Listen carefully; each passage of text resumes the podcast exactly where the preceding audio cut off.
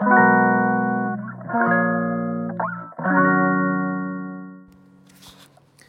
さんおはようございます。麻酔会の松田祐介です。麻酔の力で未来を作るため日々さまざまな情報を発信しております。この放送は毎朝6時ちょっと変わった麻酔会が日本の医療を元気にするため普段考えていることをシェアする番組となっております。本日はテーラーメイド医療の先はということをテーマにお話したいと思います。よかったら最後までお付き合いください。というところで皆さんあのテーラーメイド医療って聞いたことあります？あの人はねそれぞれみんな違う体を持っているのでそれぞれの人に合った医療を提供しましょうっていうのが、まあ、テーラーメイド医療とかまあちょっと前の言い方だとオーダーメイド医療とかまあだから個別化されたその人にフィットした医療っていうのがあるんですね。で今少しずつそういったのが広まってはきているんですけれどもなかなかそれもま難しいなって思うところもなくはないんですよ。で実は今度あの無痛分娩とか、まあ、酸化麻酔全般のお話しする中でそのまマニュアルっていうものとあとはマニュアルから外れた時に今どういうふうに対応すればいいのかっていうような話をする時のこう例として仕立て屋さんの話をしようと思うんですね。だからテーラーメイド医療っていうとまあ言ってみれば洋服の仕立てと同じなわけですよ。で皆さんあの洋服ね仕立てたことがあるかもしれないしそうじゃないかもしれないですけどでもまあイメージだけでも全然いいんですけれどもテーラーメイドで洋服を頼むとまず最初にフィッティングをするんですね。で自分の採寸を測ってでその次にまあ生地とかデザインとかそういったものを選ぶわけですよ。で最後にその仕立て屋さんが仕立てていくというものになるんですね。で、まあ、出来上がったものは自分の体にぴったり合った洋服が出来上がるわけですよ。で一方でそのそうじゃない洋服俗に言う既製品ってやつですよね。で既製品っていうのはある程度人にはフィットします。ね、だそういうふうに、ね、人間の体型にこうフィットできるように作ってあるんですけれどもそれでもやっぱりこ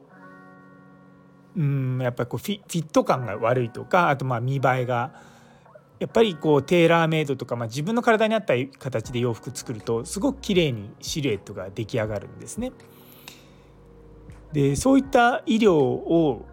提供するにはやっぱりこう時間をかけたりとかその人と話したりとかしていかなきゃいけないんですね。でまあただいわゆるそのテーラーメイドって言っても実はそのカスタムメイドとかいろいろとまあランクがあるって言い方変なんですけれどもその選べる選択肢の範囲っていうのが決まっているんですよ。でなってくるそうそうなってくるとテーラーメイドって言っても何でもかんでも自由にできるわけじゃないんですね。ある程度決まったルールの中でやらなきゃいけない。でしかもそのテーラーメイドっていうのも基本的には既製品をベースに作っていくわけですよね。なのでやはりそういった面で既製品つまりマニュアルっていうものはすごく大事になってくるんですね。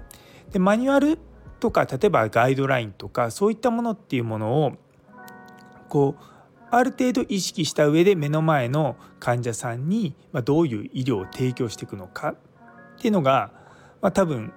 多くの人が思っているテーラーメイド医療なんですよ。でこのまあその仕立てとその医療ってところをこう考えていった中でふと思ったのが実はテーラーメイドってさらに上にもう一つランクがあるんですよ。それがビスポークっていうやつなんですね。でよくビスポークっていう単語で聞くのは洋服っていうよりも靴なんですよね。あのジョン・ロブっていうすごく有名なあのイギリスの靴メーカーがあるんですけどそこでは本当にフィットして靴を作ってくれるのをビスポークっていうんですよ。でビスポークって語源はですね be spoken for から来てくるんですね。つまり仕立て屋さんとそれを依頼する人とが話しながらどういったものを作っていくのかっていうふうにやっていくんですよ。なのでそのビスポークで作る場合は「あじゃあお願いします」って言って自分の好きな日に行ってあの作ってもらえるわけじゃないんですね。ちゃんと仕立てる人とあの予約をして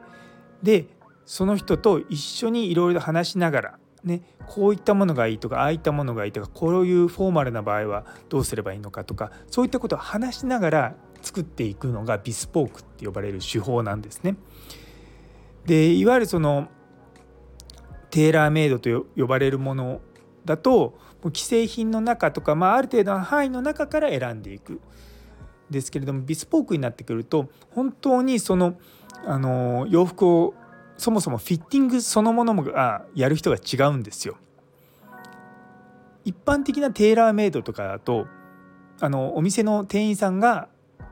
採寸するんですね。でもビスポークになってくると大体まあ一流ブランドとかのそこのフィッターっていう人しかそのそれをできなかったりするんですよ。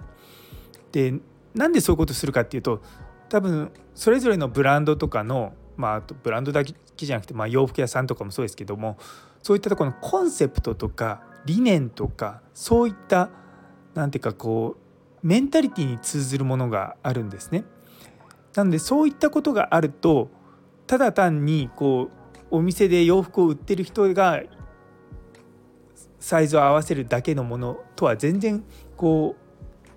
違うものなんですよね。でそういうふうに考えた時に医療って多分これからもっと患者さんのニーズというかその患者さんがどうしたいかっていうところにもっともっと近づいていくんじゃないかなというふうに思いました。でその中には例えばその医療者からするといやそんなことできないよとかそれは危ないよとかいうようなものもあるかもしれないんですけどもそこもちゃんと説明した上でその人が納得するような医療を提供するっていうのが大事だと思います。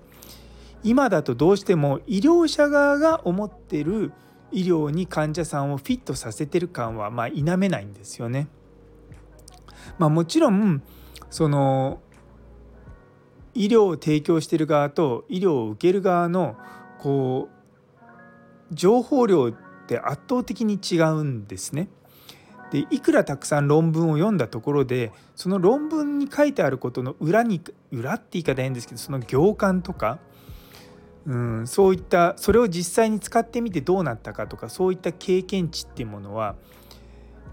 患者さん自身にはこう得られづらいことではあるんですよね。なんでこれからこうどんどんどんどんその患者さんのに合った医療を提供していくその先には患者さんがまあ本当に望むものしかも本当に望むものっていうのは患者さんが声に出さないような声とか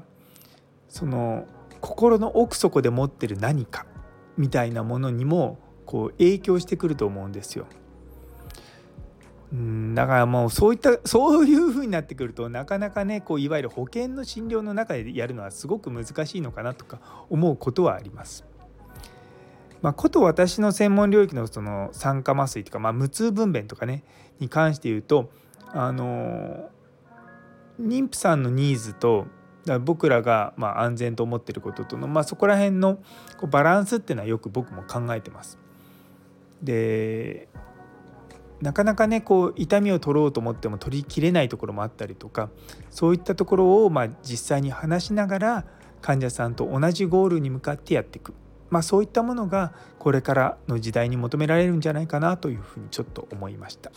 まあ、とはいえですね前提条件としてちゃんとエビデンスを知ってるとかちゃんとたくさん経験をしてるとかいろんなこと考えるってことは大事ですけどそのさらに先にあるものというふうな認識で考えていただければと思います。というところで最後まで聞いてくださってありがとうございます。昨日のオープニングを深掘りするという放送にいいねをくださった岸原先生、マータンさん、佐藤先生、ゆいつむさん、みちさん、姉ソニ先生、岡プラスさん、さらにコメントくださった中村先生ともみじさん、引き続きどうぞよろしくお願いいたします。というところで今日という一日が皆様にとって素敵な一日になりますように。それではまた明日。